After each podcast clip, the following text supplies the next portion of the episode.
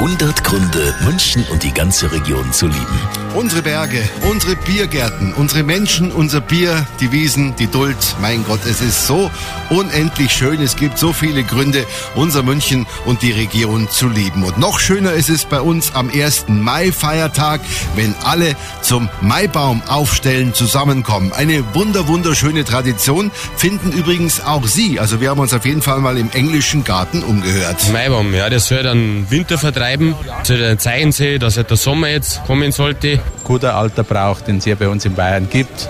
Und den soll man auch nicht aussterben lassen. Eigentlich ein heidnischer Brauch wie Sonnenwendfeuer, genau. Und das ist in allen Alpenländern üblich, von Tirol bis Bayern.